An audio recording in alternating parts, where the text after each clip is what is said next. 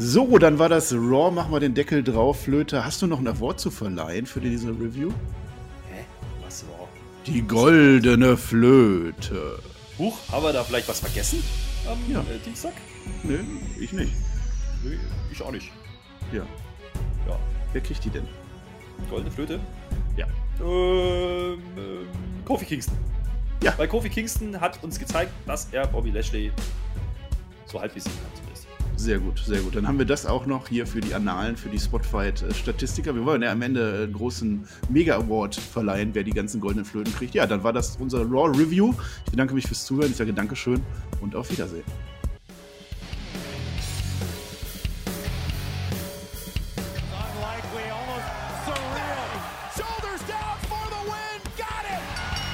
Am Freitag war es bei WWE wieder Zeit für SmackDown. Wir sprechen für euch über das Geschehen und wünschen euch jetzt viel Spaß bei der Review.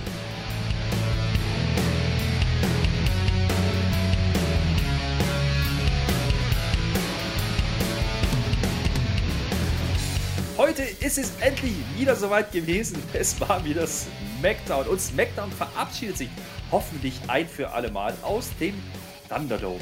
Wir feiern das mit der besten Review aller Zeiten, zumindest seit letzten Samstag, und haben beschlossen, dass heute, das, das kann keine schlechte Episode werden. Das geht nicht.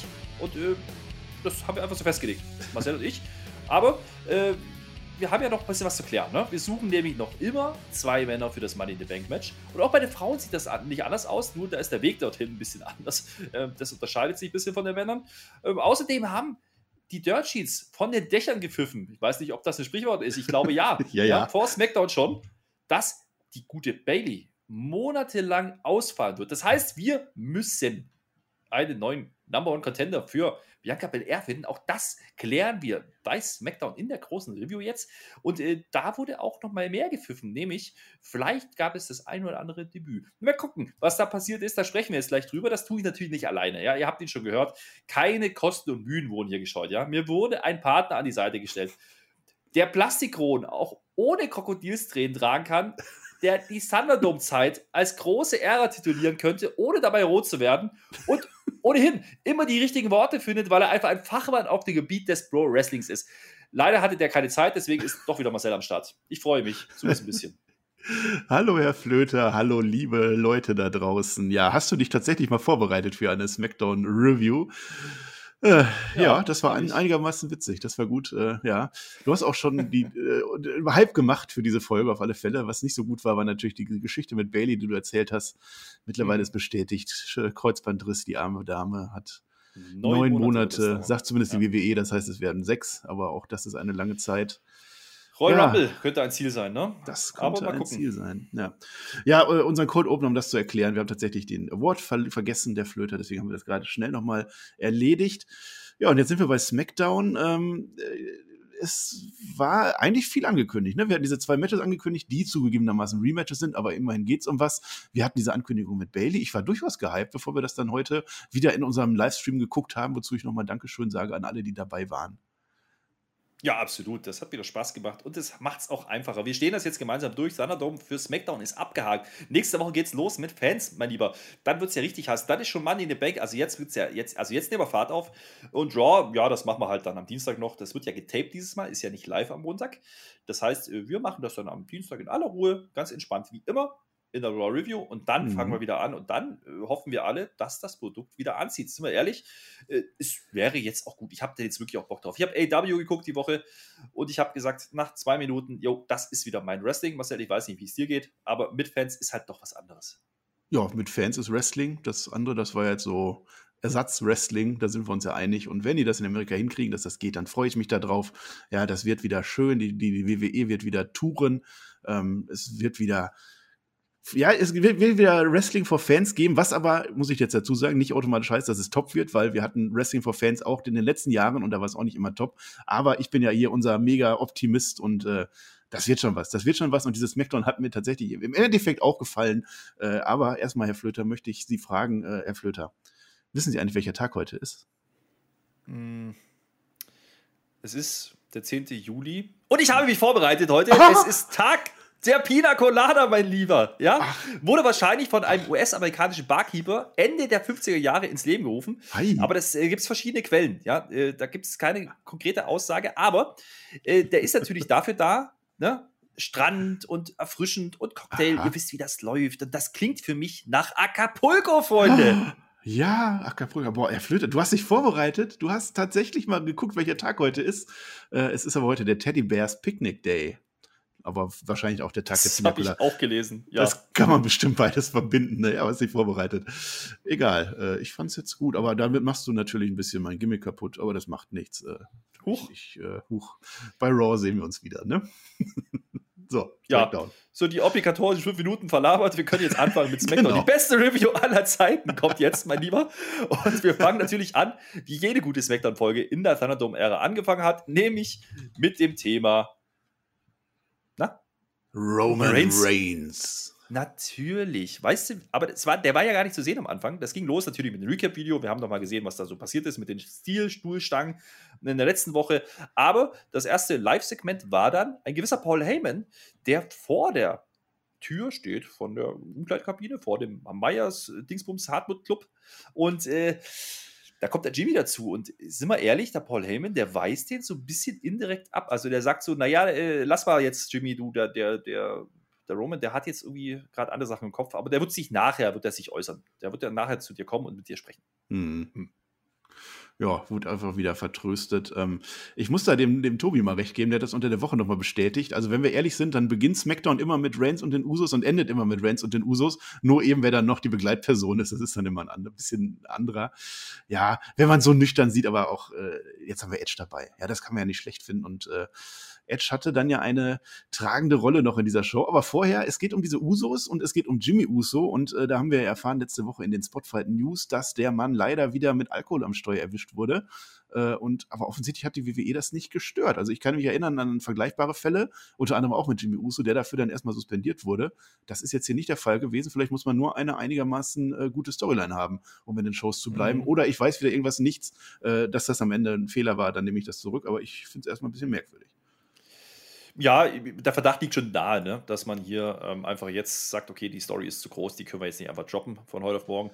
Ähm, tut man auch nicht, äh, denn wir kriegen sofort erklärt, warum der Roman nämlich keine Zeit hat. Der steht nämlich in der Guerilla-Position vorm Entrance und der will sich jetzt äußern, mein Lieber. Der will jetzt direkt rauskommen und ein paar Sachen klären. Und alle denken an Edge, nix, ne? Er fängt an und redet über, er war im Gefängnis und spielt da natürlich ein bisschen an auf die Geschichte mit Jimmy Uso. Der war natürlich im Gefängnis, aber er hatte halt Family Issues, ja, die er halt klären musste. Und deswegen mhm. konnte er sich ja gar nicht auf Edge konzentrieren und hat da auch gar nicht drüber nachgedacht. Das erzählt er uns zumindest. Ja, das Oder? war aber auch, das war ein bisschen cringe, fand ich das irgendwie. Das war so reingedrückt irgendwie. Das war so halb, halb überzeugend dargestellt. Es hatte ich, ich habe es auch nicht richtig verstanden. Es war wirklich nur so ein Seitenhieb gegen Jimmy, Jimmy, äh, gegen Jimmy Uso irgendwie, ne? Äh, aber dann hat er auch eine Zäsur gemacht und dann ging es dann mit der normalen Promo weiter. Also das fand ich irgendwie mhm. blöd. Ja, das war so, das hat man ja das letzte Mal, glaube ich, schon gemacht. Ne? Da hat man es auch mal ein bisschen äh, erwähnt mit den ja, Verstößen. Ja, warum? Die, dann, dann lass es doch ganz raus. Ja. Dann, dann brauchst du es doch gar nicht zu erwähnen, oder? Ich glaube, das ist schon ein Running Gag so inzwischen, ne? Äh, dass der ab und zu mal irgendwie Verstöße hat hm. gegen die Verkehrsbestimmung. Naja, wie auch immer, muss man jetzt auch nicht gut finden. Ich finde es auch nicht toll, dass man das dann noch erwähnt. Das klingt so ein bisschen wie, hey, das ist ein cooler Motherfucker. Nee, ist er nicht. Ähm, nee. Das ist ein Dummkopf, wenn er mit Alkohol am Steuer fährt. Ist er ein Dummkopf. Äh, der Dummkopf kommt dann aber raus. Und wir vergessen jetzt das Thema, was in Real Life passiert. Wir sind jetzt hier bei SmackDown, mein Lieber. Und Jimmy Uso kommt dazu. Äh, fühlte sich aber so ein bisschen angesprochen, war ein bisschen pikiert, ne? War so, ja, fand er jetzt nicht so lustig, diesen Seitenhieb. So habe ich es verstanden. Und mhm. dann dauert es aber auch nicht lange, dann kommt sein Bruder, ja, und den hatten wir jetzt einige Wochen nicht im Programm. Der war, glaube ich, im Urlaub und hat Vacation gemacht. Äh, das wurde auch an, angesprochen von Roman Reigns und äh, naja, wie auch immer. Äh, ich glaube, der war in Acapulco. Ja, da, da, wollen wir ja irgendwann mal nach Acapulco. Ähm, ja, Roman findet das nicht gut. Hör mal, du warst im Urlaub? Nein äh, oder ich war natürlich nicht im Urlaub, ich habe mich hier um, um deinen Kram gekümmert und gleichzeitig sagt Jimmy, ich war aber hier und habe mich um deinen gekümmert. Das fand ich auch so ein bisschen komisch irgendwie. Ähm, was ich ganz gut war, von wegen äh, Roman Reigns sagt hat, dass der Edge lügt, was er gesagt letzte Woche, denn wir haben doch sogar ein T-Shirt, das beweist, wie wir in letztes, wie wir letztes WrestleMania fertig gemacht haben. Das fand ich ganz gut und dieses T-Shirt war in der Tat auch sehr schön. Ja, äh, und dass dann Jay Uso rauskommt, ähm, er sagt ja dann, lass uns jetzt mal Tag Team Champs werden und es kommt zur Umarmung der Brüder. Da ist alles vergessen. Ähm, da werden komplett die Rollen umgedreht. Ne? Also Jimmy ist jetzt Jay und Jimmy ist Jim äh, andersrum und wie auch immer. Und äh, verstehe ich nicht, das wurde ein bisschen schwach erzählt. Das habe ich die letzten Wochen schon moniert mhm. und diesmal wieder, weil der Jay jetzt genau da mit reinspielt. Der Jay macht jetzt den Jimmy. Naja, vor allen Dingen, der ist ja, der hat ja die, die, die Pause genommen mit der Begründung, ja, das wird ihm alles zu viel, er will davon nichts mehr hören, war dann weg und jetzt kommt er wieder und schließt sich doch wieder an und dann gibt es ja. noch die große Umarmung von allen drei zusammen. Denn das zählt hier Family und bla bla bla und so machen wir das jetzt und deswegen umarmen wir uns und haben uns lieb. Und das ist das Eröffnungssegment. Ich mhm. habe es auch nicht ganz verstanden, muss ich ganz ehrlich gestehen. Also ich äh, verstehe jetzt, okay, die Usos haben sich jetzt wieder geeinigt und jetzt wollen sie Tag Team Gold, okay. Ja, naja, also müssen wir mal gucken, was am Ende noch passiert. Ähm, ja. So ganz schlüssig war das Öffnungssegment jetzt nicht, ne, muss man nee. schon sagen. Ja, der Jay, der hat sich dann im Urlaub wahrscheinlich die Seele durchpusten lassen oder so. Der hat jetzt ganz neue Ansichten und äh, der will jetzt Tech Team Gold. Diese Umarmung hingegen von allen dreien mit Roman Reigns, das war groß, weil es hat natürlich dann unser Main Event oder unser Main Event Segment aufgebaut. Ähm, die verstehen sich jetzt halt. Also Roman hat jetzt seine Usos zum ersten Mal, glaube ich, ja doch zum ersten Mal auf seiner Seite. Alle haben sich lieb. Paul Heyman, der steht die ganze Zeit sogar draußen, der stört da gar nicht mal in diesem Moment. Ähm, es ist ein Familienmoment und das fand ich dann wieder gut. Ja. Also Wobei es, geht im, immer, Moment, er sagte noch, Roman Reigns sagt noch, mhm. es ist immer unter der Prämisse, zu dritt, wir sind unschlagbar, aber nur, wenn wir das so machen, wie ich das sage. Ja, das, das sind wir uns ja, klar, er ist, halt, er ist halt immer noch Head of the Table. Ist halt so. Und äh, das Ganze zieht sich wieder mal wie immer, ne? aktuell durch die Smackdown-Folge. Wir haben immer wieder Einspieler und Segmente, wo ja, irgendwas passiert um diese Konstellation, um Edge, um Usos, um Roman Reigns. Das ist ja okay, das machen die ja in Ordnung. Also äh, blicken wir mal drauf. Also bis, aufs Main, bis zum Main Event Segment, das machen wir natürlich im Main Event dann. Aber äh, die Usos äh, sind zum Beispiel in der Kabine und da reden sie drüber. Ja, naja, der, der Jay, also da erklärt man es ja doch so ein Stückchen, ne, warum er da ist. Er hat jetzt gesehen, was da mit Edge passiert ist und das ist der Grund, warum er wieder da ist und warum die jetzt wieder vereint sind. Das hat er nicht gut gefunden ich erinnere dran, es gab letzte Woche die Stielstuhlstange mhm. äh, im Mund von Jimmy. Das hat er anscheinend getriggert. Ja, okay, kann man so machen, war ein kurzes Segment. Danach äh, ist Edge zu Gast äh, und möchte kurz was sagen. Er sagt uns nämlich, das ist ein Spoiler übrigens, äh, er wird das Match gewinnen. Bei Money in the Bank, okay, nichts Neues. Noch ein bisschen später. Ähm, ja, ist ja so, muss man ja sagen. Ja? Ne? Machst du gerade einen Block? Paul, ich mache gerade einen Block, ja. Kommt hm. Paul Heyman zu Roman Reigns und sagt, wir haben ein Problem, Roman. Und das Problem ist Edge. Ja? Edge will nämlich heute noch den Roman im Ring sehen und äh, er zweifelt die Männlichkeit von Roman Reigns an. Was war denn da los, mein Lieber? oh nein. Äh, Nein, das, das machen die nicht. Die, die machen das nicht wirklich wie in der Schule, dass man dann die Hose runterzieht und dass man dann äh, gewisse Körperteile vergleicht. Ich möchte das Wort hier nicht nutzen. Nein, das machen sie nicht. Ähm, ich weiß es nicht. Er sagt ja sogar, dass, dass der Edge unseren Bluff nicht geschluckt hat irgendwie, ne, wenn ich das richtig verstanden habe. Also mhm. die haben wirklich gedacht, wir machen jetzt dem, dem Edge richtig Angst, indem wir hier so gemeinschaftlich auftreten, indem wir zeigen, wir sind eine Familie. Aber der Edge, den stört das nicht, was natürlich auch eine gewisse Dummheit ist. Aber letzte Woche schon gesagt von Edge, weil er weiß, worauf er sich einlässt, aber er muss jetzt halt schlauer sein. Mal gucken, ob er, es, er das äh, geschafft hat. Ja, ein bisschen später fühlen sich dann die Usos berufen, sich darum zu kümmern, warum auch immer. Sonst? Und marschieren zur Kabine von Edge. Der hat natürlich eine eigene Kabine, ist ja ganz klar, wie die Usos auch eine eigene Kabine haben. Äh, die einigen sich aber dann drauf, dass es dumm ist, jetzt anzuklopfen. Ja, hm. dann gehen wir in die Werbung, um dann später zu sehen, dass sie jetzt ohne Einklopfen einfach reinmarschieren in die Kabine. Oh nein. Aber Wie Kevin Patrick bei Raw immer. Äh, zum ja, Bobby Schweinerei ist das. Ja. Also Einklopfen gehört sich. Sie marschieren einfach rein. Das Problem an der Sache ist, Edge ist einfach nicht da. Ja, der die standen also zehn Minuten vor der Tür, haben sich nicht getraut reinzugehen und dann war er doch nicht da. Ja, genau. Hm. Naja, das ist so der Aufbau über die Show hinweg für das Main Event Segment, was wir natürlich dann im Main Event besprechen werden. Wie gesagt, ja. ähm, ja, also sind wir ehrlich, das waren so wieder, gerade das Eröffnungssegment war wieder eine Viertelstunde, wie immer, obligatorisch bis zur ersten Werbepause. Ich hatte so ein bisschen das Gefühl, man spielt auf Zeit an der Stelle, ja. Wobei, mhm. ich muss das relativieren, wenn wir nämlich zum zweiten Block kommen, da hat man noch mehr auf Zeit gespielt, mein Lieber. Das war nämlich Baron Corbin, den wir gesehen haben. Der ist arm, der steht bei Caleb Braxton, der hat, erzählt uns mhm. nochmal, was er alles verloren hat. Ja, der musste hier seine Rolex verkaufen, das mhm. Auto hat er verloren, die ganzen Werbedienste, er hat kein Geld mehr. Eine haarige Sache für Brandon, oder? Ja, haarig im Sinne von sein drei, drei ist jetzt ein zehn Tage Bart. Ja, der muss einem echt leid tun, der arme Baron. Ja, also eigentlich ist er ja auch kein Baron mehr. Also eigentlich ist er wirklich arm. Ähm, das ist tatsächlich so. Also auch wenn ihr im echten Leben irgendwie unterwegs seid, wenn die Schuldeneintreiber kommen, die fragen euch nach eurem royalen Status und wenn da König steht, dann ist okay und wenn nicht König steht, dann seid ihr halt kaputt. Ne? Also das, das ist halt so. Ganz deswegen Königswürden sind viel wert und der arme Baron Corbin hat jetzt gar nichts mehr und deswegen möchte er jetzt natürlich Money in the Bank haben. Also ich kann da mitfühlen. Ja, er möchte Champion werden, erzählt er uns. Naja, gut, der arme Junge, ich, ich, ich leide schon mit ihm. Ich habe gerade gesagt, die spielen da ein bisschen auf Zeit. Das hat sich jetzt wirklich eine Weile gezogen, das, was wir jetzt durchgehen werden. Er kommt dann zum Ring und da musste ich lachen. Da muss ich echt sagen, dass ich lachen muss. Das wollte ich erzählen. Denn er kommt diesmal komplett ohne Entrance. Wir haben uns letzte Mal noch ein bisschen pikiert darüber geäußert, dass man das King Corbin Entrance gemacht hat. Das hatte dann wieder einen Sinn, weil man diese Woche sagt, okay, der ist jetzt so arm, der hat nicht mal mehr eine Musik und keine Einblendung mehr. Der kommt einfach ohne irgendwas zu bringen. Ja, ja, das heute hatte Sinn gemacht, aber das letzte Woche war einfach ein Fehler. Naja, man, Ja. man greift zumindest auf, ne? Also, Ja, man hätte es ja letzte Woche auch schon machen können. Also er war ja jetzt, ich glaube, zwei Wochen oder so kein König mehr. Das heißt, letzte Woche, dass man da King Corbin macht, das, da hat einfach einer nicht aufgepasst. Aber dass man das diesmal aufgreift, das fand ich dann in der Tat auch sehr lustig. Was ich da nicht so ganz verstanden habe in dem Moment ist, dass dann Big E als erstes mal rauskommt. Also wir wussten ja, Baron Corbin geht heute gegen Nakamura, ist ein Qualifier-Match für Money in the Bank. Jeder gedacht, okay, die machen jetzt ihr Match, ne? das sechste im Übrigen äh, innerhalb der Mhm. letzten Wochen. Ja, Ähm, und jedes hat sich Passiert gelohnt. aber erstmal nicht. Ja, jetzt hat sich gelohnt, absolut, aber das passiert erstmal gar nicht, denn Big E kommt, wir denken, okay, der pultet. Nee, der Nee. hat eine Couch, der hat eine Couch und dann lädt dann noch Pat McAfee ein und dann sitzen die auf der Couch, dann gibt es natürlich aber noch, das muss ja erwähnt werden, ähm, noch Fußwassermassagegeräte wieder mal.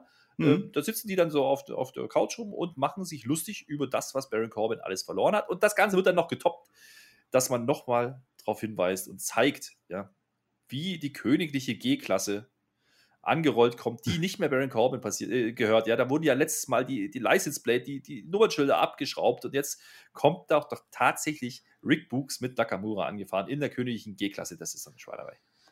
Ne, wieso Schweinerei? Das ist genau das, was ich gerade gesagt habe. Da war der Pfandleiher, der hat das Auto gefändet, das war weg und äh, King Corbin, oder äh, ja, jetzt sage ich schon King Corbin, King Nakamura, der ist jetzt eben King, der sagt, ich bin King und dann kriegt er das Auto. Das ist völlig normal. So wird das gehandhabt äh, in Amerika und in Deutschland, glaube ich, auch. Äh, ansonsten das mit Big E, du verstehst das nicht. Also es ging einfach drum, es geht hier um ein Money in the Bank Qualifier Match und Big E ist ein professioneller Wrestler, der guckt sich das an, weil er seine Kontrahenten scouten will. Das war absolut okay. Mit der Fußmassage oder diese Fußbäder, die da gemacht wurden, erinnert mich natürlich an, an meine Lieblingsfilmszene aller Zeiten bei Pulp Fiction. Ja, müssen wir nicht näher drauf eingehen. Großartiges äh, Kino an der Stelle. Ich fand es auch gut, dass die Mikrofone im Kühlschrank gelagert wurden, warum auch immer. Und Pat McAfee, der geht da voll mit ab, der setzt sich hin. Michael Cole, der war ja voll uncool dabei. Der hat ja, der hat sich komplett davon gar nicht beeindrucken lassen. Der hat da seinen Stiefel runter erzählt, am Tisch oder am Pult und, und Big E und Pat McAfee. Also das war durchaus amüsant. Es nimmt natürlich den Fokus vom Match weg und das fand ich in dem Moment aber okay, weil wir haben es tatsächlich schon fünfmal vorher gesehen. Also das war dann schon in Ordnung. Ja, in dem Fall gebe ich dir recht. Also, man hat das Match schon mal irgendwie anders versucht zu präsentieren. Jetzt nicht einfach nur wieder One-on-One und dann ne, gewinnt halt Ja. einer und ist im Money in the Bank. Das, das gebe ich denen ja. Äh, Das Match selber, also natürlich muss man nicht erwähnen. äh, Natürlich spielt Rick Books erstmal wieder Gitarre, geht mir auf die Nerven. Dann kommt Nakamura, hat wieder das Kochding an. Ich, ich, ich, kann- ich werde damit nicht warm. Ich verstehe, wie gesagt, auch nach wie vor die Ausrichtung nicht. Ich will das auch nicht mehr sehen. Nakamura nervt mich ehrlich gesagt nur noch. Ja. Hm. Ähm, das Match selber war okay. Das ging diesmal relativ lang für diese Fehde, muss man sagen. Es waren irgendwie so 11, 12 Minuten so um den Dreh. Es gab ein almost a Brainbuster auf dem Pult. Äh, Es gab zwei Werbeunterbrechungen und ansonsten endet das Ganze mit einem Kinshasa. Und- King Schasser, bitte. King Shasa, Entschuldigung. Und Nakamura zieht einfach mir nicht nichts in Money in the Bank ein. Oder Barry Corbin, der hat jetzt noch ein viel größeres Problem. So langsam ist er Richtung Hartz IV unterwegs. Ja, Money in the Bank ist jetzt auch nichts mehr für ihn. Ne? Der arme, arme, ja, der hat jetzt gar nichts mehr. Ich habe eine Idee, ähm, Meister Corbin, wenn Sie uns zuhören. Ich würde ja jetzt dem Rick Books das Stirnband klauen, denn, wie wir gelernt haben, wärst du dann der neue Rick Books und hättest folglich eine Arbeit und könntest für King Corbin, nee, für King Nakamura dann die Musik spielen. Gitarre spielen. Ja, warum sage ich immer King Corbin? Ich bin da so drauf getrimmt schon, der ist kein König Mhm. mehr. Das muss rein Nee, in meinen Kopf. Baron. Ja, der Nur. Baron. Ja, ja. Ja, worauf wir auch getrimmt sind, ist auf spannende Matches von Natamina, unsere Women's Taminati. Tag Team Champions. Taminati, Toll. natürlich. Also Natalia und äh, Tamina. Die kommen nämlich zum Ring. Und äh, da wissen wir noch so richtig, nicht so richtig, was passieren wird, denn es kommt eine Einblendung. Sie sollen halt antreten gegen die sechs Fragezeichen. Also auf gut Deutsch, äh, es sind Mystery. Die sechs Fragezeichen. Ja, und wir Die kriegen aber noch. Jahre- ja, ja. Ja, reicht jetzt. Ähm, wir kriegen aber noch gesagt vom Kommentar, hey, wir werden gleich ein Debüt erleben. Und da kommt jetzt das Thema NXT-Call-Ups äh, nämlich ins Spiel. Ich habe es vorhin angedeutet im Intro. Es gab die Gerüchte, dass heute Call-Ups passieren werden. Und alle haben eigentlich gedacht, okay, jetzt macht man irgendwas für Bailey. Nee, Das macht man mit den Women's Tag Team Champions. Und genauso kommt es nach der Werbung. Äh, da warst du ganz schön hippelig, muss ich dazu erzählen, Ja, in der Werbung. ja. Ja, warst wirklich gespannt, wer jetzt kommt. Ähm, dachten wir, jetzt geht's los. Nee, es gibt noch eine Promo. Ja? Und diese Promo hatte nur einen Hintergrund, nämlich, dass Natalia uns erzählt, hey, das ist jetzt kein Titelmatch, mein Lieber. Ja, wenn es ein Titelmatch wäre, wie sollen denn dann die Newcomerinnen auf einmal gewinnen? Das geht ja nicht. Deswegen machen wir Non-Title-Match, dann ist es völlig okay. Ja, wir haben spekuliert, wer es sein könnte. Ne? Wir haben alle Namen Ja. rauf und runter gebetet. Ich fand das wirklich interessant. Ich meine, wenn man da sitzt Ja. und Smackdown anguckt und eine Werbung nach der nächsten und so, dann, dann ich habe schon überlegt, also wenn die da schon sechs Fragezeichen machen, wen könnten Mhm. sie machen? Weil ich habe ja im Hinterkopf, das Smackdown Frauenroster ist so klein, da sind keine zwei Frauen mehr übrig, da muss ja jetzt eh was kommen. Ja, wie gesagt, war ja gesagt Debüt. Also von daher, Debüt hieß ja auch, Ember Moon zum Beispiel ist raus, die war ja schon mal da. Also äh, die, die kann ja kann's nicht sein. Äh, Shotzi Blackheart war ein guter Tipp. Äh, Das hat auch der Tobi bei uns im Chat gespoilert, als wir das live ge geschaut haben, dass das wohl ein heißer Pick wäre. Und das war dann auch so. Shotzi Blackheart kommt raus, aber nicht allein. Sie bringt noch jemanden mit, nämlich ganz klar die ewige Tag Team Partnerin von Shotzi Blackheart, nämlich Tegan Nox. ja, ist bei NXT nicht aufgepasst, ne? Äh, ja, nee, das heißt, wir müssen jetzt äh, bei SmackDown auch singen, ne? Also, Wenn ich das richtig verstanden habe, also Shotzi Blackheart ist natürlich Nein. die Lieblingswrestlerin und Lieblingsfrau Frau und Lieblingsmensch und Lieblingsalien aller Zeiten von unserem Shaggy von NXT. Und deswegen müssen wir jetzt das Lied von Shotzi Blackheart singen. Herr Flöter, würdest du mitsingen? Zwei, drei, mal ein. vier, Shotzi, schenk uns ein Schenk Foto. Foto Schenk dem Shaggy sein Foto. dir. Shotzi, ne? genau. Die Titelmusik Ja. von The Way machen wir jetzt nicht, weil die sind ja nicht bei SmackDown. Aber ich habe schlechte Nachrichten, mein Lieber. Ah, Die heißt jetzt gar nicht mal Blackheart. Die heißt bloß noch Shotzi und Tegan heißt auch nicht mehr Tegan. Die heißt jetzt bloß noch Nox. Stand dran, Shotzi und Nox kommt zum Ring. Ist kein. Witz. Ja. ja, da hat wieder wer Schnips gemacht backstage. Da wurden wieder ein Nachname und ein Vorname geklaut. Das heißt, in der Endabrechnung ist wieder alles in Ordnung in der WWE. Ah, ja, also Tegan Ja, ist schon ein bisschen random gewesen, ne? Nox heißt die jetzt, gewesen. ne? Ja. Ja, zumindest A es so new SmackDown Ja. Women's Champion. Nox. Nox! Ja, Du man muss aber abwarten. Vielleicht Du hatten, sie einfach nicht so viel Zeichen, Zeichen die sie da einblenden konnten. Keine Ja, Ahnung, nee, was das, da los war. das kann natürlich sein. Ja, Shotzi und Nox, das ist halt schon sehr random. Das, das muss man schon sagen. Also da gab es halt keine Vorgeschichte dazu. Man hat halt einfach jetzt zwei Namen genommen, die man halt präsentieren möchte, die man jetzt geupcallt hat. Und die steckt man natürlich in ein Titelmatch um die Tag Team Women's Championship, Ein was kein. Titelmatch ist. Achso. Richtig. Ja. Da bin ich ja drauf hinaus, mein Lieber, weil damit war ja ganz glasklar, dass die beiden natürlich gewinnen werden. So richtig spannend war das jetzt nicht unbedingt. Das Match war okay, es war solide. Es gibt ein, ich habe aufgeschrieben, Rückenfaller von der Ringecke von Shotzi. Und das Mhm. ist auch das Ende. Sie pinnt Nat Natalia und damit ist das Ding durch. Die Champs werden geschlagen. Jetzt könnte man rein unken, ja, hey, dann könnten die ein Titelmatch haben. Aber wir haben jetzt eine andere These aufgestellt für uns. Vielleicht sind das ja die beiden, die jetzt dann noch zum Money in the Bank gehen, weil da sind noch zwei Plätze frei. Da sind jetzt immer noch zwei Plätze frei, kommen wir gleich zu. Ähm, ja, man hört halt sofort, dass du nicht Team NXT bist, sonst wüsstest du, dass das der Ballpit war von Shotzi, wie sie nur noch heißt. Tegan Knox ist jetzt gerade beim Great American Bash äh, zurückgekehrt mit einem großen Debüt. Da dachte man, äh, die geht da jetzt drauf auf ihre alten Rivalinnen, äh, die sie da hatten. Ist nicht passiert. Also, also sie, sie, sie kam da, sie hat sich gerecht, aber offensichtlich kam jetzt der Call-Up. Ist jetzt die Frage, wie kurzfristig der kam, ob das was mit Baileys Verletzung zu tun hat oder ob das eh geplant war. Ähm, aber es war ein Hm. bisschen merkwürdig, dass man sie jetzt quasi zweimal äh, comebackt und äh, debütiert hat. Nämlich aber, die Shotzi wird jetzt von Michael Cole als unorthodox Daredevil beschrieben. Das werden wir in den nächsten Wochen jetzt ungefähr 78 Mal hören. Meinetwegen. Und wir haben Shotzi and Knox und mal gucken, was die jetzt machen. Jetzt haben wir gerade schon davon gesprochen, wir haben immer noch zwei Plätze frei für the Bank. Und der Grund dafür ist das nächste Segment. Es kommt Sonja Deville. Sie wurde, äh, ja, sie wird vor der Werbung an, natürlich kommt Werbung dazwischen. Sie wird angekündigt, als äh, sie will uns heute verraten, was denn jetzt mit dem Titelmatch passiert, weil Bailey ist wie gesagt verletzt. Sie kommt also raus und dann gibt es noch eine Videomessage von Bailey, die sagt: Du bist schuld, Marcel, dass sie sich jetzt verletzt hat. Es nee, ist du. wahrscheinlich Du. Nee, nee. Kreuzbandriss. Das haben wir inzwischen in Erfahrung bringen können. Das heißt, das dauert wirklich lang. Ja, also ACL ist torn, äh, wenn man das auf Englisch aussprechen möchte. Ähm, da sagt sie halt, naja, ihr seid jetzt schuld, also du vor allen Dingen, ähm, dass sie das hier zugezogen hat. Nein, Und, ich äh, überhaupt nicht. Sie hat mit dir geredet, ja.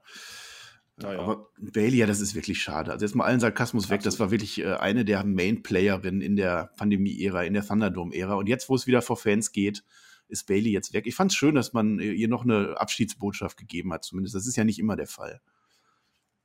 Das stimmt allerdings. Und äh, du hast gerade geungt, ob dieser Call-Up bei den NXT-Damen, ob der nicht damit zu tun hatte, dass eben Bailey verletzt ist. Ich glaube ja, ja. Ich glaube aber, man war gut beraten, eben nicht den Call-Up zu machen für dieses äh, Titelmatch jetzt, sondern man hat äh, sich für einen anderen Weg entschieden, nämlich verkündet uns die Sonja Belair, naja, wir kriegen gar kein Money in the Bank Titelmatch für Bianca Belair, sondern Sonja. wir machen am Freitag ein Titelmatch gegen Carmella. Mensch, ja. das ist jetzt der Ersatz.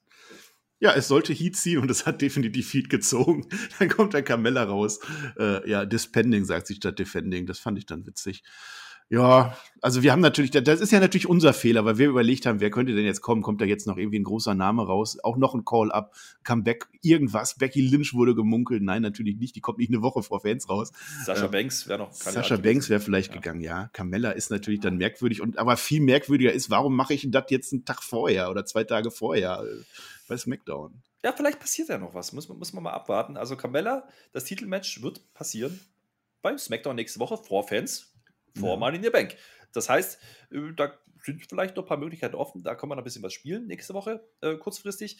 Aber dabei bleibt es ja nicht. Denn natürlich kommt jetzt Liv Morgan raus. Da gibt es ja diese Story, dass Liv Morgan immer noch nicht im Money in the Bank drin ist. Das haben wir die letzten Wochen gar nicht so richtig verstanden. Wir hatten immer gedacht, sie hat diesen Halbqualifier gewonnen, also müsste sie ja jetzt drin sein. ja. Nee, sie muss sich beweisen, aber das hieß nicht automatisch, wenn sie gewinnt, dass sie drin ist. Das haben wir jetzt inzwischen auch verstanden nach zwei Wochen, wir beide. ähm, naja, sie kommt dann raus und sagt dann, Moment mal, ich habe doch aber eigentlich Carmella jetzt besiegt, mehrfach. Also 2 zu 1 steht es in der Fehde, da hat sie nicht ganz unrecht. Ja, sie hat einen Punkt, klar. Sie hat Carmella besiegt und sie hat auch Selina Vega besiegt, die in dieser Folge nicht vertreten war. Ähm, sie wird übergangen, ist richtig, ja. Äh, und jetzt kommt sie halt raus, ja, und jetzt gibst du der Carmella auch noch direkt einen Titelshot oder was? Wie blöd bist du eigentlich? Und Sonja Deville, die hat sich das aber, die hat sich das aber, glaube ich, reiflich überlegt. Die war die ganze Woche zugange. Hm, wie mache ich das denn jetzt? Ah, hm. Ah, und was war ihre Entscheidung? Ja, sie sagt, du kannst dich abregen, Beruhig dich mal. Beruhig du dich stehst mal. ja am Money in the Bank. Jetzt, du kriegst den Spot von Carmella, weil Carmella kriegt ja jetzt das Titelmatch. Das heißt, die kann nicht mehr ja. Money in the Banken. Dementsprechend ähm, kriegt jetzt sie den Spot einfach zu. Das heißt, glaub, sie wird jetzt reingebuckt. Ja, genau. Ja, ja, genau. Jetzt ist Liv Morgan doch die Dumme oder die, die Fiese, die einfach ohne Qualifying-Match da reingeht. Ja. Das heißt aber umgekehrt auch wieder, wir haben immer noch zwei Plätze offen. Ja, und da ja. kommen jetzt wieder Shotzi und Nox ins Spiel, äh, warum ich glaube, dass, warum er das gemacht hat. Und das äh, war, glaube ich, schon kurzfristig. Ich ja, glaub, aber wir wollen noch Natalia gegen Tamina in einem Qualifier nächste Woche. Das wäre ja wieder bloß eine, das geht ja auch wieder nicht. Nee, aber äh, müssen wir abwarten. Ich habe mir nur gedacht, naja, was passiert denn jetzt, wenn Carmella am Freitag das Titelmatch verlieren sollte? Könnte ja passieren, ja dann hätten wir ja wieder die Konstellation, dass Carmella doch wieder bei Money in the Bank teilnehmen könnte. Vielleicht macht man da noch was. Ähm, da sind noch ein paar Möglichkeiten offen. Also ich glaube, da kann man spielen. Liv Morgan äh, ist dann damit eigentlich ganz zufrieden. Äh, bevor sie aber geht, kommt noch eine Dame auf die ja, Bühne, nämlich unsere longest äh, beliebtes Test, äh, langweiligstes mhm. äh, Champions Frau, die wir so haben bei SmackDown. Ja. Also mhm. Bianca Belair meine ich, die kommt die trollt ein wenig. Sie redet davon, dass Bailey ja vielleicht gar nicht verletzt sein könnte. Die will sich bloß drücken. Stimmt natürlich nicht, sie ist wirklich verletzt. Aber es gibt eine schöne, schöne Szene. Ne? Liv Morgan verlässt so langsam den Ring und geht dann Richtung Bühne und läuft an ihr vorbei und äh, deutet an, naja, wir sehen uns ja bald so sinngemäß, weil ich gewinne jetzt mal in den Bank und dann gucken wir mal, ob wir nicht aufeinandertreffen. Da hat man schon ein paar Möglichkeiten offen jetzt. Ne?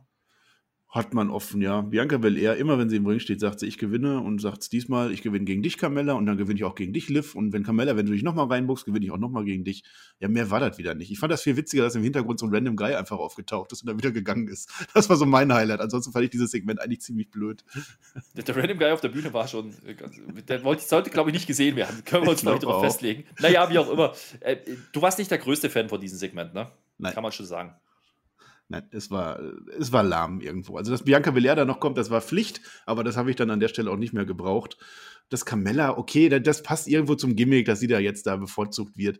Aber Liv Morgan, diese Underdog-Story ist dadurch irgendwie so ein bisschen auf Eis gelegt, das ist dann geblockt und wir haben immer noch zwei freie Spots und schauen wir mal nächste Woche. Die haben auch noch kein, kein Match dafür angekündigt, ne? ne. Das nee, werden sie wahrscheinlich am Mittwoch entscheiden wenn ich überhaupt, wenn ich gar am Freitag kurz davor. Aber ja, äh, ich habe noch einen. Ich habe noch einen Namen, den ich hier reinspeisen möchte, der sich hm. aufgetan hat. Denn wir haben eine Promo gesehen, beziehungsweise einen Hype-Clip für eine gewisse Tony Storm. Ja, das, ah, das ist doch mal was. Coming soon. Also man hat angekündigt, dass Tony Storm geupcallt wird und von NXT zu SmackDown kommen wird. Und das ist doch mal eine weise Entscheidung, wie ich finde. Tony Storm ist über jeden Zweifel haben. Die Frau liebe ich. So, Ja, doch, auf alle Fälle, ich auch. Das ist auf alle Fälle eine, die dieses Roster braucht, die dieses Smackdown braucht. Das ist wunderbar. Ich frage in den Raum, warum sie dann nicht direkt äh, gecallt ab wurde oder geabcallt wurde. Hätte man ja eigentlich dann auch reinbucken können, ja. Und dann frage ich mich, oder das kam zumindest bei uns im Chat auf, äh, während des Livestreams, fragen wir uns alle zusammen, ob dann nicht Tony Storm vielleicht nur noch als Tony kommt oder als Storm. Da kann man sich doch streiten, aber ich glaube, die WWE wird auch da wieder in Sparkurs gehen und einen der Namen streichen. Naja, zumindest in, in, dem Clip war noch Tony Storm zu lesen. Also von daher, ja, das, das heißt ich nix. bin zuversichtlich, dass King man Corbin das sagt ja nur. Ja, ja. ja, gut.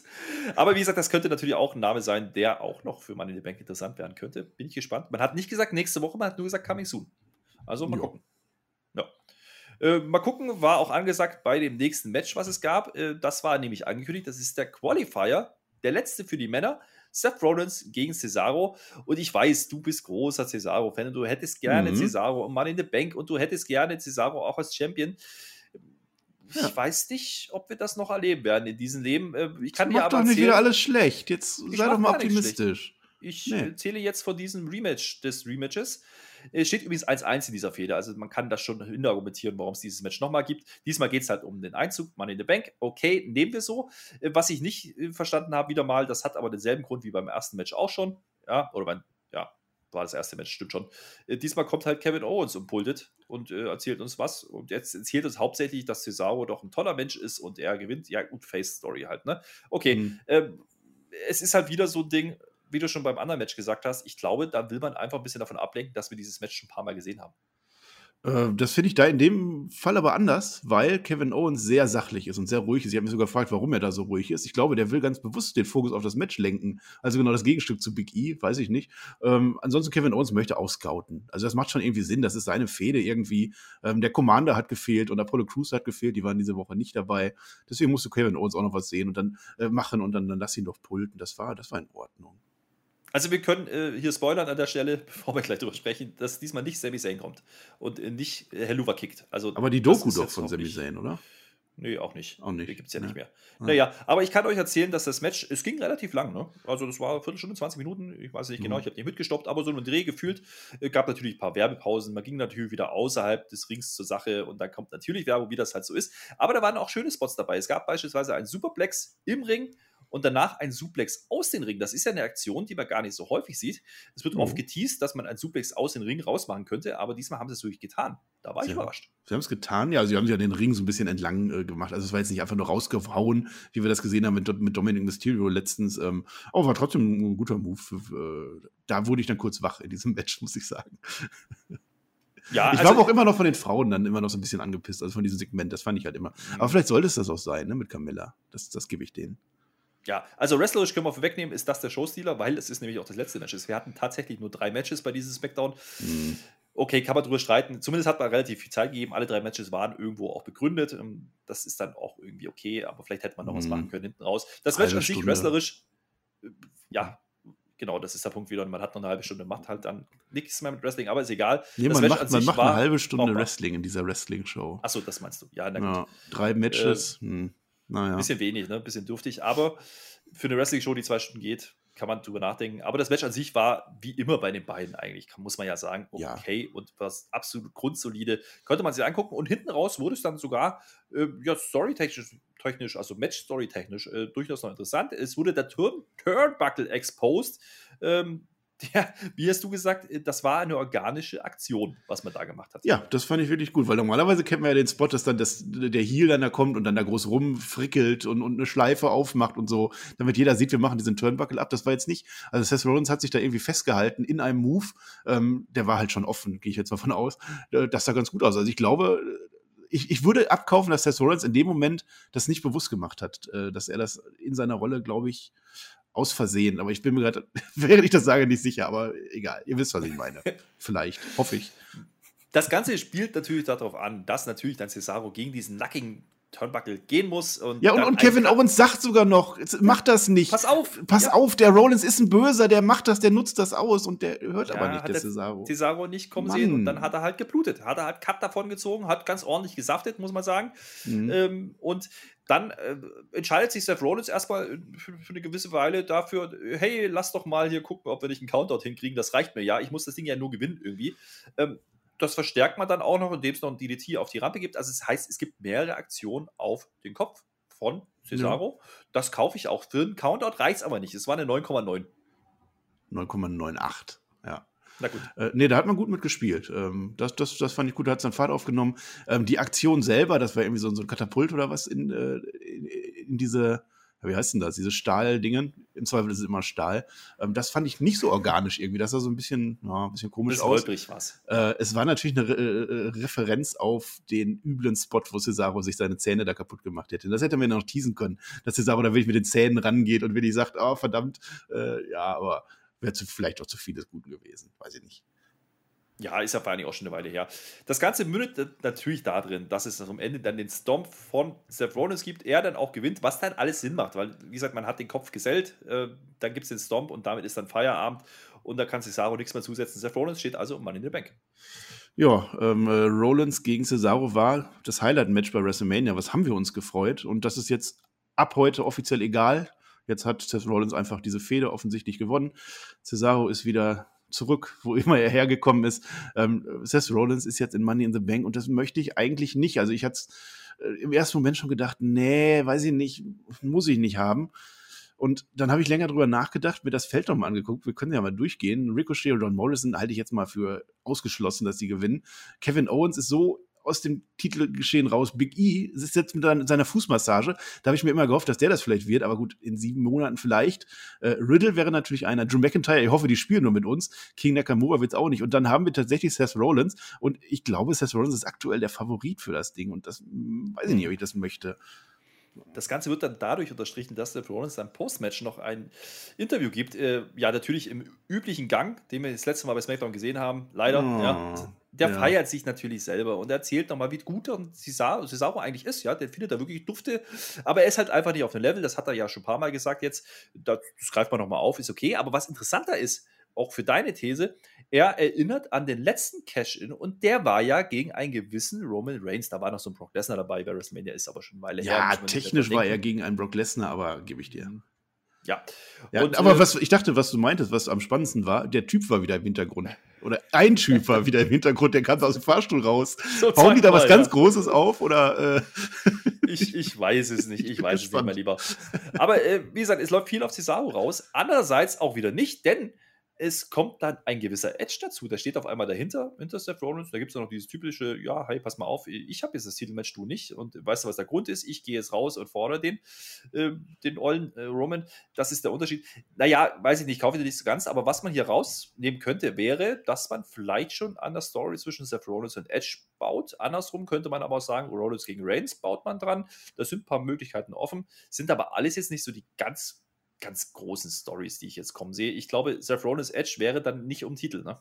Das, ja, vielleicht doch. Also ich finde, das finde ich okay, dieses Drei, äh, Dreieck, Triangle, das ist okay. Ähm, aber dann brauche ich den Koffer dann nicht. Also ich nehme immer gerne den Mann in the Bank Koffer für jemanden, der wirklich irgendwann mal äh, da aufstoßen kann. Und Seth Rollins ist schon drin. Und der hat ja sogar sein, seine Geschichte mit Adam Pierce und Sonja Deville. Also die würden ihn ja auch jederzeit da reinbucken. Deswegen brauche ich da den Koffer eigentlich nicht. Deswegen finde ich das ein bisschen blöd. Ähm, die Story von Edge und Seth Rollins, wer das schon wieder vergessen hat. Seth Rollins, der wollte einmal Edge töten. Das ist noch gar nicht so lange her, äh, als die Authority kurzzeitig ausgeschaltet war nach der Survivor Series mit Sting, kam doch, äh, Seth Rollins hat doch dann äh, John Cena erpresst. Wir müssen jetzt äh, die Authority wiederholen und äh, wollte Edge das Genick brechen und auf diese, ähm, ja, die Verletzung anspielen von Edge. Wenn ich das richtig im Kopf habe und ich glaube, ja, habe ich. Das ist alles graue Vorzeit. Das ja, ist, ich, ja, ich, nicht mehr statt. ja, ich habe in der Hälfte überlegt, ich rede wieder zu viel, ne? Ja. ja nee, Aber das ist auf alle Fälle okay. passiert. Also, das ist auf alle Fälle eine Story, die die beiden haben. Edge wollte Seth mhm. Rollins das Genick brechen. Das ist passiert. Ja, also zumindest äh, gebe ich denen, dass sie hier erwähnen, ne, ein bisschen ein paar Reminiszenzen an die Vergangenheit äh, verpacken. Das ist okay, das ist ja das, was wir uns eigentlich wünschen. Ne? Auch wenn es ein bisschen hinkonstruiert ist manchmal, aber das, das, kann man schon machen. Das erklärt dann auch ja. ein bisschen, warum Rollins jetzt da reingeht und Cesaro eben nicht. Cesaro, du hast gesagt, ist jetzt dann eher in der Lower Midcard wieder angekommen. Viel mehr wird es dann wohl nicht mehr werden. Aber gut, ein äh, bisschen mehr werden könnte aus einem jungen Mann, der ein sehr niedliches Gesicht hat, aber ganz schön böse unterwegs ist in letzter Zeit, nämlich Otis äh, der natürlich wieder mit Chad Gable äh, in Ringgear dasteht. Wir haben schon gehofft, jetzt gibt es noch ein Match, ja, ist mhm. aber nicht so gewesen. Ähm, es gab eine Promo und da wird halt nur erzählt, hey, dieser Otis, ja, sagt der Chat, ist ein Human Wrecking Ball. Yeah. Und daraufhin sagt der Otis dann, ich werde alles zerstören. Da werden sogar ein paar Namen gedroppt, unter anderem auch Roman Reigns. Mhm. Der Human Wrecking Ball, das heißt, Otis geht jetzt voll Ryback und ich hoffe ja immer noch, dass er irgendwann grün angemalt wird und dann äh, voll Hulk wird. Er wird jeden zerstören, er redet wieder und es ist einfach ein, unser Heel-Face. Also der, der sieht so nett und knuffig aus. Ich glaube ihm das leider nicht, aber es ist trotzdem, ich, ich finde es gut. Es ist eigentlich ein Highlight von SmackDown. Und wo wir gerade über Cesaro mit Uppercut geredet haben, äh, das wäre ein Gegner, den Otis plätten könnte, glaube ich, wenn das so weitergeht. Das heißt Upper Midcard und ich habe Lower Midcard gesagt. Aber ist egal, ich verstehe, was du meinst. Du hast so viel Aber- falsch schon wieder gesagt. Ich habe dich gar nicht, gar nicht korrigiert. Du hast ja gerade darüber gesprochen, wer Money in the Bank steht. Äh, Wir hatten ja so ein bisschen geunkt, ne? Otis gehört da eigentlich rein. Also, das hätten wir schon gefeiert, wenn man den da reingeguckt Jo. hätte. Jetzt steht er so ein bisschen im Nix, äh, hat wahrscheinlich Der Otis Match. letztes Jahr darf gerne mal in the Bank gewinnen, dann macht das auch Sinn. Nee, der Otis jetzt darf man in the Bank gewinnen. Ja, der, So. der Otis jetzt darf letztes Jahr gewinnen. Oder dieses Jahr. Aber ja. Ja, aber das wird halt nicht passieren, ja. Ja. Da ist halt nicht dabei. Mal gucken, wie es da weitergeht, wird wahrscheinlich auf ja, Angelo Dawkins rauslaufen nächste Woche. ich Oder vermute, das. das, hat, hat noch kein Ende gefunden. Was auch kein Ende gefunden hat, ist die Story um Edge und Roman. Das ist ja auch gut so. Das ist die große Titelstory für Money in the Bank. Und äh, wir haben ja vorher gesagt, der Edge, der war nicht in der Kabine, als die Usos da reingeplatzt sind. Warum nicht? Weil er schon auf dem Weg war in die Werbung und in den Ring. Naja, gut. Also, Ja. wie immer halt. Dumm Edge kommt gelaufen. raus. Warum auch immer. Ne? Also er hat nicht so richtig gesagt, was er jetzt sagt, sagen, machen will. Er hat ja bloß bei Rollins gesagt, hey, ich, ich bin halt, der Unterschied ist halt Rollins und ich. Ne? Ich gehe raus und fordere den Champion. Das macht er auch. Es gibt ein paar Reminder an die Stielstuhlstange von letzter Woche nochmal. Da werden die Fotos nochmal ausgepackt von WrestleMania und von letzten SmackDown. Und die Familie, die schaut äh, schön Backstage auf ihren großen Monitor und gucken sich das an. Das ist aber so ein bisschen der Moment erreicht, als Roman aufsteht und wir haben gemutmaßt, er geht bloß auf Toilette, der hat keinen Bock. Letzte Woche hat er Schiss gehabt, aber war dann doch nicht so. Er geht dann wirklich Richtung Ring, lässt den Gürtel sogar bei Paul Heyman und geht alleine raus, mein Lieber. Ja, der traut sich was heute. Also unser Tribal Chief möchte mal einmal Head of the Table sein und tatsächlich macht er es alleine. Ähm, ja, diese, diese Stil, Stilstuhlstange ähm, wird mit einem Glasgow-Grin beworben. Das ist ja eigentlich von Seamus, ne, der Move, aber das äh, gebe ich denen, das sieht äh, sehr gut aus. Und es gibt halt einen, der in dieser Sammlung noch fehlt. Ne? Wir hatten jetzt äh, den Jimmy gehabt und wir hatten den Roman gehabt. Hm, mal gucken, wie es weitergeht. Naja, so ein Zufall, dass die Usos dann, nachdem Roman gegangen ist, in der Menschen doch feststellen, hey, wir könnten ja auch unterstützen und sich dann auch auf den Weg machen. Passiert dann auch so. Hören die nicht auf ihren Tribal Chief, ne? Das alleine Hat, schon. der, hat, der hat gesagt, äh, das machen wir allein und das sagt er denen dann auch nochmal. Äh, übrigens hat Edge davon gesprochen, dass diese Minions äh, jetzt Roman da auch nicht mehr retten werden. Damit meinte er die Usos, das fand ich ganz lustig. und äh, der Roman redet dann mit seinen Minions und sagt, hey, was habe ich euch denn gesagt? Ich mache das hier alleine, ich hätte das alleine. Ähm, war dann nicht ganz so. Aber interessant war, und das habe ich nicht erwartet, ja, Reigns geht dann in den Ring zu Edge und da gibt es direkt mal auf die Fresse. Ja, also die beiden geben sich gleich mal. Das war Ja. jetzt äh, nicht so vorhergesehen von Das mir. hätte ich für nächste Woche vorher gesehen. Nicht, nicht heute. Also von daher Daumen nach oben. Und die Usos greifen an der Stelle noch nicht ein. Es dauert aber nicht lang. Da kriegen wir ein Comeback, nämlich die Rippenhalter der Nation sind endlich wieder da. Ray und Dominik äh, kommen rein. Yes. Und ganz ehrlich, ich habe das schon kommen sehen. Ich habe zu dir gesagt, während wir das geguckt haben, ja, pass mal auf, wir kriegen nächste Woche einen Six-Man-Tag. Weiß ich nicht, ob das passiert, aber ich halte es für sehr, für, für sehr, sehr wahrscheinlich. Denn Ray und Dominik fertigen natürlich die Usos ab, was ja wieder Sinn macht, weil die Usos ja beschlossen haben am Anfang der Sendung, hey, wir könnten Tag Team Champions werden. Reminder, Ray und Dominik sind Tag Team Champions. Ja, wirklich. Ja, wer das schon wieder vergessen hat. Ja, das macht ja dann durchaus Sinn irgendwo, ne? Edge und Roman, das ver verwursten wir dann mit den Usos gegen die Mysterios. Ja, die Usos waren wieder voll dumm. Die gucken auch so nach vorne, weil ja Buyaka Buyaka kommt. Aber die Mysterios sind schlau, die kommen von hinten. Ja, und dann wird halt rumgebrawlt. Ja, und du hast gesagt, einer fehlt noch in der Sammlung mit den Fotos und das ist dann auch so. Es passiert natürlich. Ähm, es wird gespiert, es wird munter, äh, 619, was da alles so dabei ist. Und weil das Ganze so spannend ist, kriegen wir das übrigens gleich direkt nochmal als Replay zu sehen. Da hat man noch ein paar Zeit, Minuten geschoben. ja. Nochmal die komplette Sequenz, nochmal ohne Werbung wohlgemerkt. Ähm, ist aber auch irgendwie alles okay. Also die, die Faces dominieren halt. Es gibt natürlich das Foto noch mit Jay diese Woche. Das Interessante daran ist aber eigentlich wieder nur, erst sagt Roman, ich mache das alleine, um dann ganz schnell wieder auf die Rampe zu verschwinden und zu sagen, ach nee, macht ihr mal. Also er wirft die Usos wieder zum Fraß vor. Ja, das ist das, was äh, wir eigentlich schon immer wussten und was in den Matches immer erzählt wurde, dass äh, Roman Reigns sich am Ende kein bisschen um Jay und später um Jimmy gekümmert hat und die nie gerettet hat. Und jetzt sehen wir es ganz offensichtlich vor einem Millionenpublikum vor ausverkaufter Thunderdome-Hütte. Roman Reigns haut wirklich ab und er traut sich nicht, in diesen Ring zu gehen, um Jay und Jimmy ähm, zu retten. Und da haben wir dann wieder aufgegriffen, was wir am Anfang gesehen haben, dieser, diese Umarmung, die wir hatten, ähm, die jetzt hinfällig ist. Also wir haben gesehen, diese Umarmung war wirklich nur von Roman Reigns, um sein, sein, äh, seine Leute im Griff zu haben. Aber er ist nicht bereit, jetzt da reinzugehen und er haut einfach ab. Und Jimmy und Jay bekommen beide die Stilstuhlstange ab. Äh, da habe ich mich jetzt gefragt, die, die haben ja jetzt alle Zahn. Die werden jetzt wahrscheinlich exakt in das Krankenhauszimmer gehen, wo die Mysterios gerade herkommen. Ne? Da ist ja jetzt eins frei. Da ist eins frei, ja. Die Rippen sind wieder heil. Ja, Gott sei ja. Dank. Mensch. Ja, also das, das Segment hat uns jetzt nicht so wahnsinnig weitergebracht. Das Einzige, was ich hier sehe, ist wirklich, es könnte auf ein Six-Man-Tag rauslaufen nächste Woche, könnte aber auch ein Tag-Team-Match werden bei Money in the Bank um die Gürtel. Auch das ist im Bereich des Möglichen. Ähm, ich bin gespannt, was man da jetzt macht. Aber was ja auch irgendwie immer wieder angedeutet wird, ist, dass ja die Usos sich irgendwann auch mal gegen den Head of the Table stellen könnten. Ja, also das äh, vor Fans könnte spannend werden, wie die Reaktionen dann ausfallen. Ich weiß nicht, ob sie das machen oder ob sie es jetzt schon tun, aber wir haben nächste Woche bei SmackDown Fans, mein Lieber. Ich möchte nochmal daran erinnern. Ja, das früher oder später wird das vermutlich passieren, aber ich glaube, das wird dann eher in Zusammenhang mit äh, einem Title-Match sein gegen äh, die Mysterios oder wie auch immer die Story weitergeht. Ähm, ich finde es im Moment so ein bisschen uh, on hold nach wie vor. Also das, das diese Uso-Sache, das ist ein bisschen zu verworren für mich. Da, da blicke ich nicht ganz durch, wer da was will. Ähm, die würde ich jetzt tatsächlich ein bisschen rausnehmen. Also ich würde jetzt die Sache Reigns gegen Edge weitersehen wollen und wie es dann da weitergeht und, und diesen Turn wegen mir ein bisschen später irgendwo. Ja, ich glaube auch, das wird jetzt auch passieren. Die werden jetzt erstmal gegen die Mysterios gehen, vielleicht die Titel sogar holen ja. oder eben nicht und dann passiert noch irgendwas. Aber äh, du, du, deutest so ein bisschen an, ne? Und da kommen wir ein bisschen zum Fazit hier auch für, für diese Sendung. Wir haben wieder zu viele Wochen bis zum Pay-Per-View, vor allen Dingen in dem Fall bis zu den Fans gehabt. So hat sich dieses SmackDown angefühlt. Das war kein schlechtes SmackDown, das kann ich sagen. Dein Fazit kommt jetzt gleich. Ich habe aber auch kein richtig gutes SmackDown gesehen. Es war so eine Übergangsshow. Und ganz ehrlich, wir haben es gesagt, drei Matches ist vielleicht auch ein bisschen wenig für eine Wrestling-Show, die zwei Stunden geht.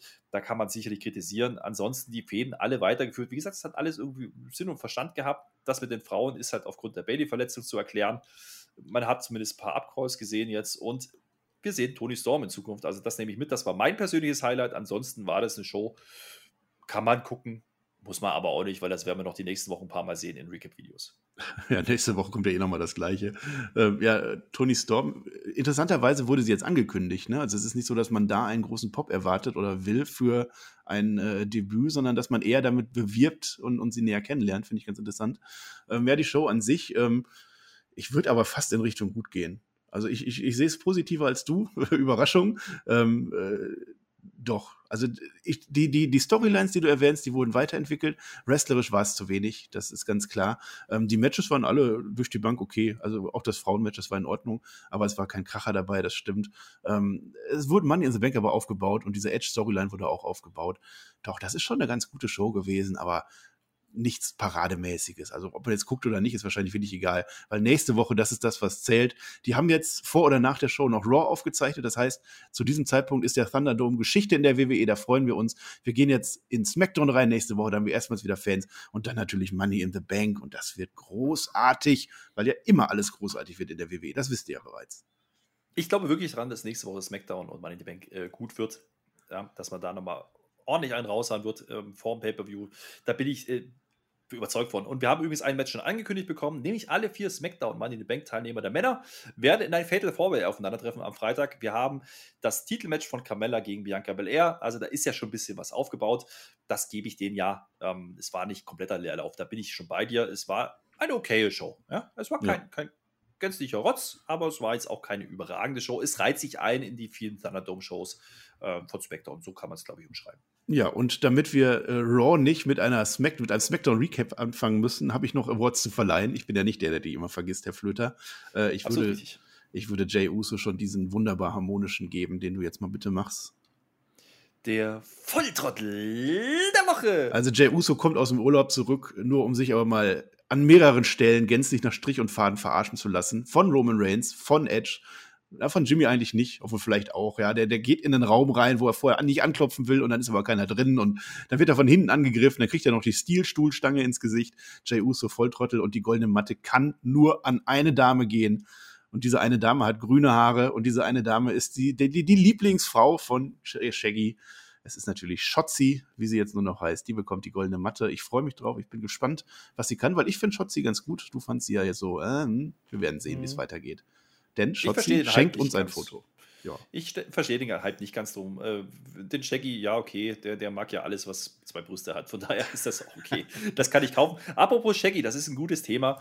Mit dem werde ich mich ja nächste Woche treffen. Und dann kommt da noch der TJ dazu und dann machen wir ein QA. Das habt ihr Patreons da draußen abgestimmt, dass wir drei ein QA machen werden. Da gibt es auch schon fleißig Fragen. Das könnt ihr bei Patreon noch stellen. Davon wird es höchstwahrscheinlich auch Ausschnitte auf YouTube zu sehen geben, wenn wir da was Kluges sagen. Mal gucken. Ja, das ist also nächste nicht. Woche anberaumt. Und dann machen wir, wie gesagt, dann, dann ziehen wir durch. Also dann ist ja mit Fans, dann ist ja AW ist ja auch am Start und überhaupt alles, was es so gibt an Podcasts. Und äh, könnt ihr natürlich hören bei uns. Aber es gibt natürlich auch Patreon, da könnt ihr uns unterstützen. Da könnt ihr gerne reinzappen, wie man das in Neudeutsch sagt, und äh, uns du unterstützen. Sagst da das in deinem, ja, ja. Ja, ja, Patreon auf alle Fälle, ja. Genau, erklär mal. Da kommt ja noch was, da müssen wir ja bald wieder tippen, mein Lieber. Ah, es kommt so viel, ey, was du hier alles antiest schon wieder. Das Tippspiel für Money in the Bank steht natürlich an. Das ist, glaube ich, noch nicht ganz aktuell. Das werde ich jetzt am Wochenende aktualisieren. Wichtig ist natürlich nach dem nächsten Smackdown, dann ist äh, Abgabe, also dann, dann ist die, die Card komplett. Dann haben wir unseren Stammtisch, den ich bei Raw schon angekündigt habe, nach Money in the Bank an dem Montagabend auf Discord. Da könnt ihr alle kommen und dann reden wir über alles, also wirklich über alles. Und äh, die Jogginghose. Liebe Leute, kauft diese Jogginghose. Sie ist wirklich gut. Sie ist ganz toll, diese Jogginghose. Kauft die Jogginghose. Und dann habe ich tatsächlich alles geteased. Nee, du hast das wieder vergessen, mein Lieber. Den Thermobecher, ja. Jogginghose ist cool, aber Nein, nur in Kombination mit Thermobecher. Thermobecher. Nein, die Jogginghose, die ist Kult. Thermobecher. Ich habe auch was ja, geschenkt bekommen, mein Lieber. Weißt du was? Hm? Mein Arbeitgeber hat mir einen Thermobecher geschenkt. Ach, das ist kein Witz, Ach, cool. ja. Was denn da drauf? Äh, weil ja, das Logo vom Arbeitgeber. Aber äh, das ist natürlich nicht annähernd so cool wie das Spotify-Logo da drauf, muss man auch mal sagen. Und Thermobecher ist super, den kann man im Sommer benutzen, da wird es kühl gehalten, im Winter wird es warm gehalten. Das ist ja universal, das Ding. Krass. Das ist ja krass. Woher weiß der Becher das? Ja, krass. Ja. ja, das ist krass, ne? Aber äh, jetzt sind wir wieder an den Punkt angekommen, da wird es jetzt, jetzt, äh, jetzt albern, mein Lieber. Ich glaube, wir machen mhm. jetzt den Deckel drauf. Wir haben wieder Frühschicht gemacht, mein Lieber. 24 mhm. wollten wir anfangen, haben wir nicht ganz geschafft äh, dieses Mal, aber es kommt natürlich trotzdem wieder äh, sofort auf Patreon. Das ist auch so ein Mehrwert von Patreon. Ihr bekommt die Reviews sofort, äh, während die Leute bei YouTube und auf der anderen Kanäle noch ein bisschen warten müssen. Allerdings auch nicht so lang. Morgens um 9 ist die neue Uhrzeit für SmackDown, wann immer wir das schaffen. Ich glaube, nächste Woche auch nochmal. Äh, auf jeden Fall. Und dann ist man denkt, mein Lieber, ich habe noch drauf mit Fans. Das wird super. Ich bin jetzt raus. Ich freue mich jetzt auf nächste Woche. Und Raw macht man auch noch mit. Die früheste Smackdown-Review aller Zeiten, da habt ihr sie wieder. Ja, äh, fünf Minuten labern am Anfang, fünf Minuten labern am Ende. Das gehört dazu in dieser Smackdown-Show. Warum nicht? Ja, ich habe eigentlich nichts mehr zu erzählen. Kauft diese Jogginghose. Sie ist ganz toll. Und sage Dankeschön und auf Wiedersehen.